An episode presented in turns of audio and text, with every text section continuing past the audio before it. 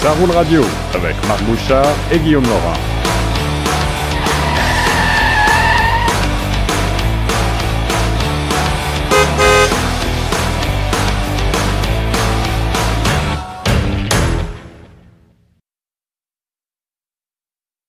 Bienvenue à toutes et à tous dans l'émission Ça roule radio. Ici Guillaume Laurent au micro avec notre spécialiste de l'automobile et du monde automobile. C'est notre ami Marc Bouchard qui revient avec euh, des dévoilements, euh, des dévoilements virtuels qui ont été faits notamment chez Toyota avec une nouvelle Sienna. La Sienna, c'était une sorte de grand monospace qui existe depuis euh, la fin des années 90, je crois. Et puis la nouvelle Venza qui revient. Salut Marc. Salut mon cher. Comment vas-tu aujourd'hui? Ça va très bien et toi? Ça va, ça va. Euh, parle-moi d'abord de ces dévoilements euh, virtuels qui euh, vont certainement devenir monnaie courante dans un futur assez proche. En tout cas, peut-être que ça ne sera pas la norme, mais pour l'instant, c'est la manière dont les constructeurs, c'est comme ça qu'ils ont trouvé le moyen de présenter leur nouveau modèle sans passer par le cirque des salons je pense que euh, ben, malheureusement pour moi, ça risque de devenir effectivement monnaie courante parce que euh, on se rend compte que euh, les manufacturiers ont quand même quand même beaucoup de, de, couverture, de visibilité avec ce type de procédure-là, même si ce, n'est pas directement prévu.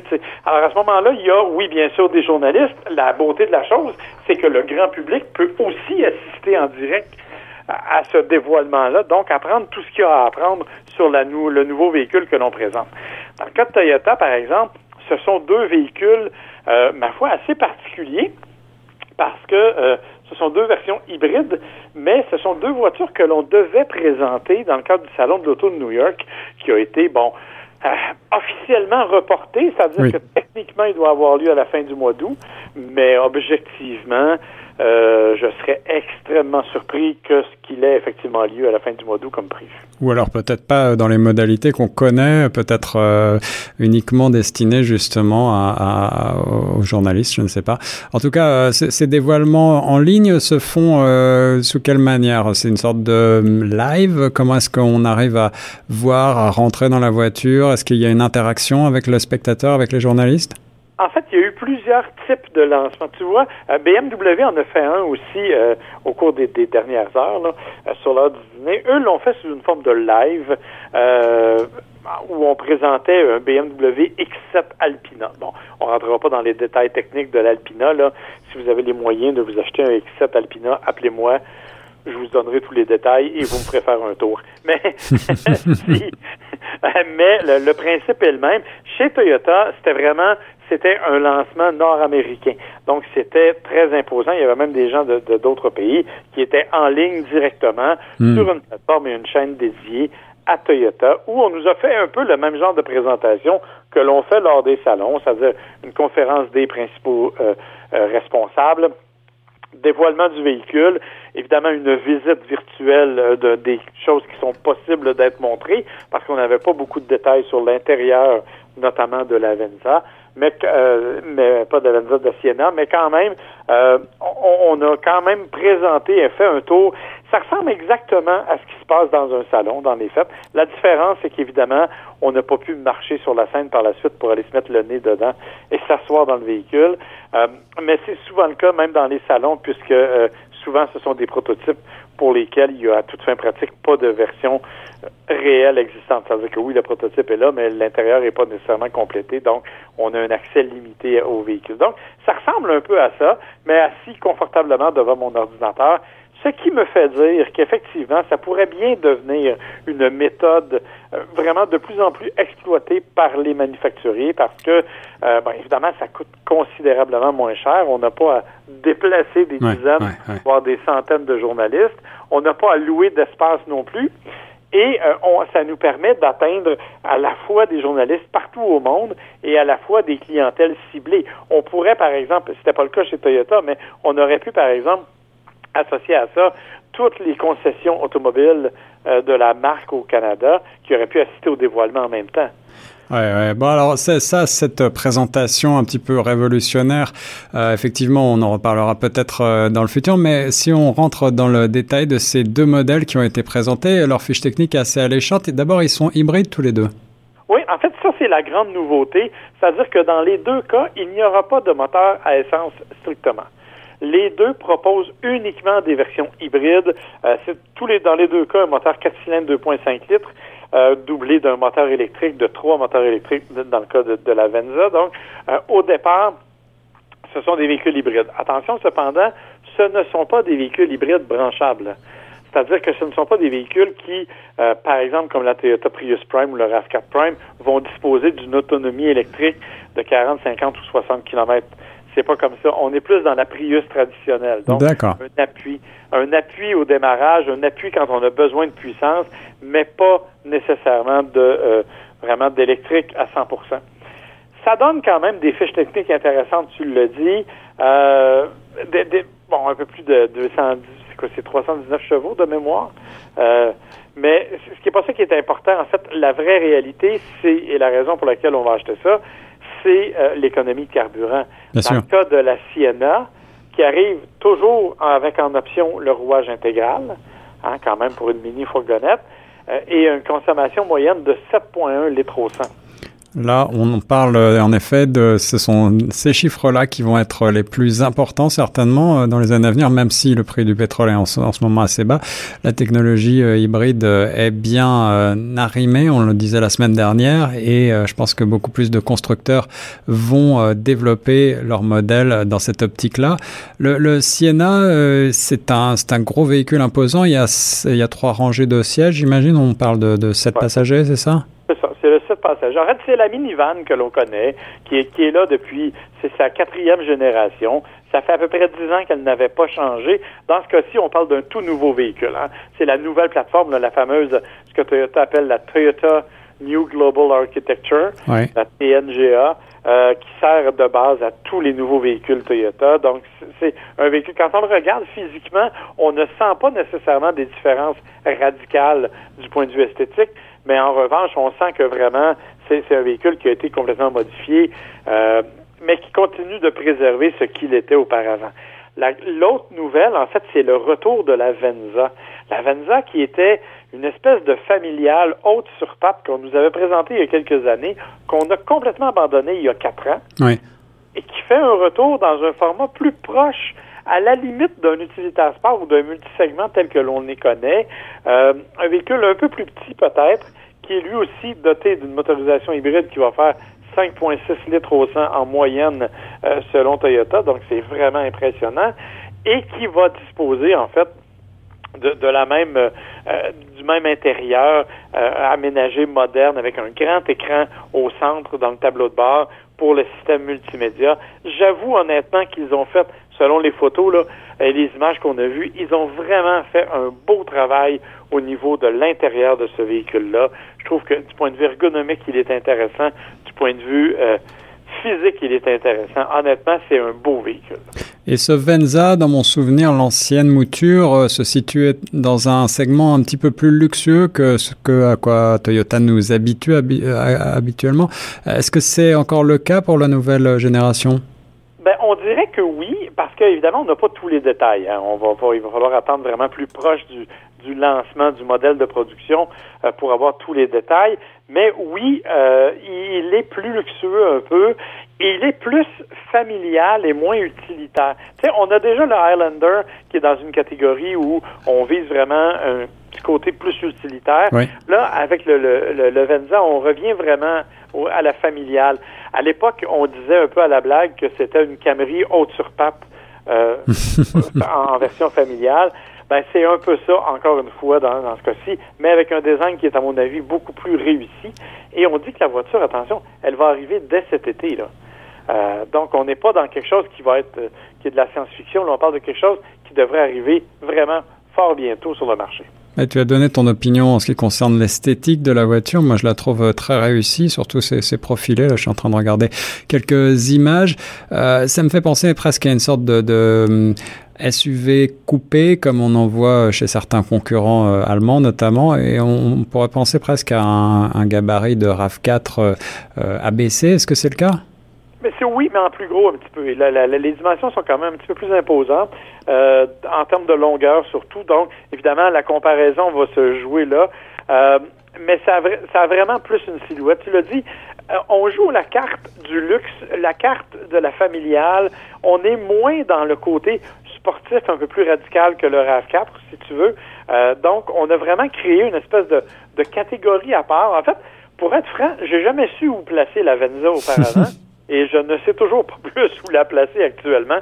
Je trouve qu'on a réussi à créer une espèce de catégorie mitoyenne qui permet d'aller réunir les éléments de plusieurs catégories et ça donne un très très beau euh, look. Tu as raison pour le look un peu coupé, bien qu'évidemment il soit assez long, mais euh, oui, tu raison pour le look un peu coupé. Franchement, je trouve ça très joli. Quelques jours après cette entrevue avec Guillaume, on a eu l'occasion de se rendre au siège régional de Toyota euh, en banlieue de Montréal pour aller s'asseoir enfin dans le Toyota Venza. La Sienna n'est pas là encore parce que la Sienna va arriver un peu plus tard. Euh, en fait, ce qui se passe, c'est que euh, le Venza, lui, va arriver dès le mois d'août. Donc, c'est assez proche, je vous dirais. on a donc eu l'occasion de voir un modèle qui est un modèle de pré-production. c'est d'ailleurs celui qui illustre, si vous êtes sur Internet, ce, podcast cette semaine. Et il est honnêtement très, très beau, très, très bien réussi. Je vous avoue que je m'attendais à un véhicule qui était un peu plus imposant, qui était plus long. Il est en fait sur la même plateforme que le RAV4. Il a exactement le même empattement que le RAV4 et la même voie, donc la même largeur. Euh, ce n'est que la carrosserie, en fait, qui a été étirée, mais je dis bien étirée sur la longueur, parce qu'en termes de hauteur, il est plus bas que le RAV4. Il est même à la limite presque plus bas que l'ancienne génération du Venza. Euh, du point de vue stylistique, moi, je trouve qu'il est très réussi. On a repris les phares avant qui sont à peu près similaires à ceux qu'on avait sur la première génération de Venza. On a cependant réussi à intégrer des DEL à l'intérieur et ça, vraiment, ça donne un look absolument incroyable. Et l'intérieur, bien évidemment, la version qu'on avait là, c'était la version euh, les méthodes, la version la plus équipée, avec le grand écran de 12 pouces. On a même un affichage tête haute de 10 pouces en couleur, euh, donc on peut programmer évidemment parce qu'il est divisible en deux. Euh, il y a, bien sûr, l'intérieur était de, en cuir et tout était avec siège chauffant, ventilé. Je n'ai pas pu conduire le véhicule. tout ce qu'on sait, c'est qu'effectivement, il a un moteur, un moteur à essence qui est le 4 cylindres 2,5 litres et trois moteurs électriques qui lui permettent donc d'afficher un rouage intégral permanent, 219 chevaux, qui est l'équivalent du RAV4 hybride. Euh, bref, c'est un véhicule qui, ma foi, du point de vue du look, est assez réussi, du point de vue de l'intérieur, est vraiment, vraiment bien fait. Euh, la grande question maintenant, c'est euh, à quel prix sera-t-il offert? Évidemment, on n'a pas voulu me le dire. On dit qu'il se situe quelque part entre le RAV4 et le Highlander, donc au niveau du prix, on devrait se situer là-dedans. La particularité, il faut le dire, c'est que cette année, le Venza, il est construit au Japon. Euh, en étant construit au Japon, ça veut dire qu'on n'est plus victime euh, des Américains comme on l'était auparavant. Pourquoi je dis ça? Ben, c'est simplement que une des raisons pour lesquelles le Venza a disparu auparavant, c'était justement parce que les Américains n'en voulaient plus. Ça ne se vendait pas bien chez eux, alors que chez nous, on en a vendu à peu près 80 000 selon M. Dano, le directeur régional de Toyota. 80 000, c'est quand même pas négligeable pour la durée de vie du véhicule. Euh, on estime que c'est la version XLE chez nous qui va connaître un certain succès au fil des années qui s'en viennent. Euh, c'est une bonne chose. C'est la version de milieu de gamme. Il y a le LE et le euh, Limited qui vont aussi être offerts. Capacité de remorquage, au moment où j'ai enregistré ma première entrevue, on ne la connaissait pas. On parle d'à peu près 1750 livres, euh, ce qui est quand même tout à fait raisonnable compte tenu du besoin. Évidemment, on ne s'en cache pas chez Toyota. Le nouveau Venza n'a rien à voir avec un utilitaire sport un peu plus extrême. Il est au contraire conçu pour euh, des gens un peu plus, je dirais, plus, plus tranquilles. Ce n'est pas pour une clientèle active du tout. c'est vraiment pour quelqu'un qui a besoin d'un peu se rassurer avec un rouage intégral et 5,9 litres au 100 de moyenne de consommation annoncée. Euh, à titre de comparaison, l'ancien faisait 10,3 annoncé. Dans la réalité, il était plus à 11,5. donc, c'est une excellente, excellente nouvelle du côté du Venza que j'ai bien hâte de voir. La Sienna va arriver plus tard. L'année a été... c'est un peu plate pour Toyota cette année parce que on a quand même plusieurs nouveaux véhicules qui doivent arriver. Et bon, la situation actuelle rend les lancements un peu difficiles. Bon, Venza qui arrive au mois d'août, il y aura la Camry à, rouage intégral qui va arriver bientôt aussi. Euh, il y aura bien sûr le RAV4 hybride branchable qui lui aussi va arriver bientôt. Et il y a bien entendu la Sienna qui va arriver au mois de novembre. Donc c'est une grosse année pour Toyota, euh, grosse année d'hybridation bien entendu. Euh, en tout cas, bref, tout ça pour vous dire que le Venza, c'est une belle réussite. C'est un très très beau véhicule. On a bien hâte de pouvoir le conduire. Euh, il y a bien sûr pas que Toyota dans la vie, il y a eu toutes sortes de nouvelles cette semaine aussi, euh, nouvelles dont on peut vous parler. Euh, entre autres, Acura qui nous a présenté une petite vidéo avec un teaser de ce que sera la nouvelle TLX. La, vraie grande nouvelle, en fait, de cette TLX-là, c'est oui, on a amélioré le style et tout, mais c'est surtout qu'on ramène la variante type S, bien sûr, le top, top of the line, la, plus, la plus élevée de toute la gamme. Et, et, bien sûr, la nouvelle TLX va avoir tout ce qu'il y a, le, nouveau, entre autres, la nouvelle calandre que j'ai bien hâte de voir. Euh, moteur V6 turbo 3 litres, c'est un nouveau moteur qui va se retrouver sous le capot de la TPS. Bref, bref, il faut attendre dans quelques jours encore pour un dévoilement virtuel une fois de plus, mais quand même, on aura euh, cet élément-là. Euh, les amateurs de camionnettes vont être heureux d'apprendre que le F-150 2021 va officiellement être lancé cet automne. Ça fait longtemps qu'on le reporte. On sait qu'on devait avoir une version électrique qui était faite avec Rivian. Elle ne l'est plus. Euh, on nous a annoncé la venue d'un véhicule hybride branchable, mais avec une autonomie qui était presque ridicule d'une vingtaine de kilomètres. Évidemment, ça n'a pas été confirmé. Bref, euh, tout ça, ça va être confirmé dans quelques semaines, puisqu'on nous dit que le lancement aura lieu quelque part au début du mois de juin pour avoir la nouvelle version, nouvelle déclinaison du Ford F-150. Moi, je suis convaincu que Ford va faire un effort incroyable parce que c'est le pain et le beurre de la compagnie. Euh, donc, c'est vraiment, vraiment ce à quoi on s'attend, un véhicule plus performant, plus efficace. Et c'est ce que j'ai bien hâte de voir euh, au niveau du Ford F-150. Euh, quelques autres petites nouvelles. Volvo qui nous a annoncé cette semaine qu'il en matière de sécurité, voulait avancer un peu. On se pose souvent la question pourquoi les voitures qu'on nous vend au Canada ou ailleurs euh, peuvent aller à des vitesses incroyables, 250, 275, 300 km/h selon les voitures. Bien, écoutez, c'est simple. Euh, Volvo, on a décidé qu'on ramenait ça à 180 km/h.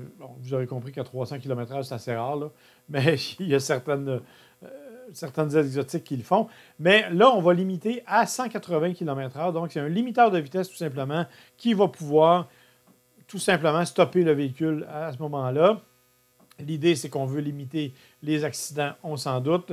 Et il y aura une fameuse clé euh, qui va permettre, encore une fois, d'imposer une limite de vitesse plus basse. Rappelez-vous que les Américains ont fait la même chose. Euh, Ford, entre autres, l'avait fait.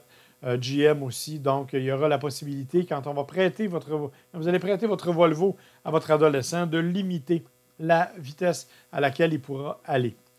Euh, Nissan, ben, Nissan, c'est pas, ça va pas super bien. Hein. On assiste actuellement à un véritable euh, film d'espion. Écoutez, je suis sûr que ça va finir en film quelque part. Je suis convaincu. Toute l'histoire de Carlos Ghosn, qui a été accusé de toutes sortes d'affaires, incluant de fraude, de malversation. Bon, bref. Mais là, cette semaine, on a vraiment poussé la chose encore plus loin.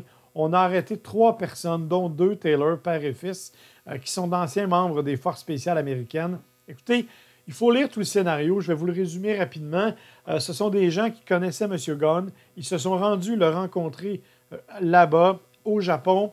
il y en a deux qui sont arrivés avec des grosses caisses qui servent à transporter, entre autres, des systèmes de son et tout ça.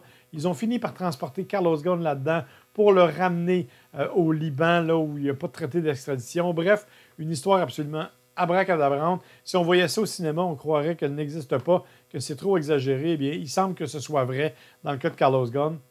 Alors, je vous invite à lire tous les détails, mais tout ça pour vous dire que les deux complices de Carlos ont été, euh, ont été arrêtés et devront répondre de leurs gestes. Les trois complices même ont été arrêtés maintenant et devront répondre de leurs gestes. Ce qui n'a pas empêché Nissan euh, de s'associer avec euh, Ital Design, on le sait, pour la GTR 50, une version spéciale pour le 50e anniversaire, et on a une version limitée à 50 unités seulement? 1,7 euh, million de dollars si jamais la chose vous intéresse. Et la production est commencée. On dit que ça va sortir en janvier 2021. Elle a été aperçue, entre autres, sur différents circuits. 710 euh, chevaux, 575 des pieds de couple. une voiture qui a un design absolument spectaculaire. c'est vraiment quelque chose qui vaut la peine d'être vu. Donc, surveillez la nouvelle GTR. Euh, dans un autre monde, on s'en va chez Kia, du côté de chez Kia. Euh, on le sait, Kia nous a présenté une Kia Optima qui a été complètement remaniée. Euh, elle arrive un peu plus tard cette année, mais ne cherchez pas la Kia Optima 2021. Elle n'existe plus. Ce sera la Kia K5. on sait qu'il y a déjà eu la K9 du côté de Kia. Donc là, on arrive avec la K5 qui a, en tout cas, la bonne nouvelle, c'est qu'elle va arriver avec une traction intégrale qui n'était pas jusqu'à maintenant disponible du côté de chez Kia. 191, 180 chevaux, 191 livres pieds de couple. Euh, le même moteur, en fait, qu'on trouve dans la berline Hyundai Sonata, qui est la sœur presque identique de la Kia K5 Optima. Euh, est-ce que ça laisse présager une, Sonata à rouage intégral? Écoutez, les paris sont ouverts, mais si vous me demandez quelque chose, je mettrais bien un vieux 2 sur le fait que ça va effectivement arriver bientôt. Euh, Porsche qui nous a présenté aussi la 911 Targa, une voiture qui est absolument magnifique, là, euh, avec une section de toit rétractable. On sait ce que c'est les, fameux Targa. C'est vraiment une belle voiture. Euh, une voiture qui se. On le sait, chez Porsche, dans la 911, il y a toutes sortes de déclinaisons, toutes sortes de versions. Elle est quelque part entre la coupée 911 et la Carrera 4. Euh, c'est vraiment assez, magnifique comme véhicule. Moi, je la trouve super belle. C'est une voiture, bien sûr, qui est. On parle équipée d'un moteur 6 cylindres 3 litres biturbo de 379 chevaux. Une petite amélioration par rapport à la dernière fois.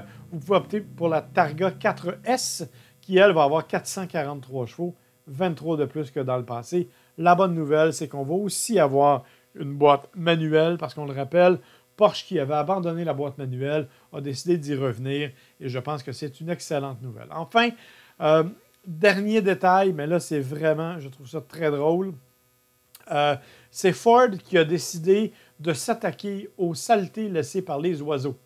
Euh, pour faire ça, ben, ils ont décidé de créer une peinture qui va résister à l'acidité des fientes des oiseaux. Parce qu'on le sait, vous le savez sûrement, si vous avez laissé votre voiture stationnée trop longtemps, surtout en période de confinement, il y a eu peut-être des petits cadeaux de la part des oiseaux. Et ça se peut bien que ces cadeaux-là ne partent pas aussi facilement que vous le voudriez et qu'ils aient même décoloré la peinture dans certains cas. Ben, écoutez, Ford a décidé de s'attaquer au problème et ils sont en train de travailler sur une peinture qui va résister à ces cadeaux-là. Le problème, c'est qu'évidemment, ce n'est pas facile de dresser des oiseaux pour prendre la, la, voiture pour cible. On a même créé une fiente artificielle, donc un exemple artificiel avec les mêmes composantes chimiques que les oiseaux pour tester la peinture. On verra bien sûr ce que ça va donner. Juste à titre d'information, euh, et si jamais la chose vous intéresse et que vous n'avez pas envie d'avoir de petits cadeaux d'oiseaux, euh, dites-vous que vous devriez ne pas acheter de voitures rouges. On dit qu'en fait, elles sont à 18% des chances d'être la cible des oiseaux, contre 14% pour les bleus, 11% pour les noirs, 7% pour les blanches et 3% seulement pour les grises ou argentées. Euh, la meilleure couleur, écoutez, Achetez-vous une voiture verte, on dit qu'elles ne sont atteintes qu'à 1 par les oiseaux qui, semble-t-il, savent plutôt bien viser. Euh, alors voilà qui met fin à cette nouvelle émission de Ça roule radio, une émission qui a été largement consacrée à Toyota, il faut le dire, c'était la grosse nouvelle de la semaine. Euh, il y aura bien sûr une émission la semaine prochaine. J'ai bien hâte de reprendre les essais routiers. Le déconfinement se fait de façon partielle maintenant. Je suis donc très heureux de voir que bientôt ça va réouvrir. On a déjà eu l'annonce que certaines flottes de presse étaient pour réouvrir au cours des prochains jours, des prochaines semaines. Donc il y aura de nouveaux essais bientôt. Euh, pour le moment, cependant, mais écoutez, je continue de rouler au volant de la rutilante Mazda 3 2010, de, de, Fiston entre autres, ben de la mienne, mais utilisée par Fiston. Et euh, bien sûr, je vous invite quand même à nous suivre, à me suivre sur ma page Facebook, à suivre Saroule Radio sur la page Facebook, à écouter notre émission sur le site sarouleradio.com ou encore de le télécharger sur Spotify, bien sûr, euh, sur toutes les plateformes, Google, euh, Apple, tout est disponible. Et bien sûr sur sportradio.ca aussi, qui nous diffuse les week-ends. Donc, c'est le meilleur moyen de nous écouter. je remercie évidemment mon collègue Guillaume Lorrain qui m'a aussi donné un coup de main pour le début de cette émission, qui lui aussi est encore confiné dans la région de Toronto. Et je vous rappelle d'être prudent, de respecter les normes de sécurité pour qu'on puisse être ensemble encore la semaine prochaine. Sur ce, soyez prudents, bonne route et bonne semaine.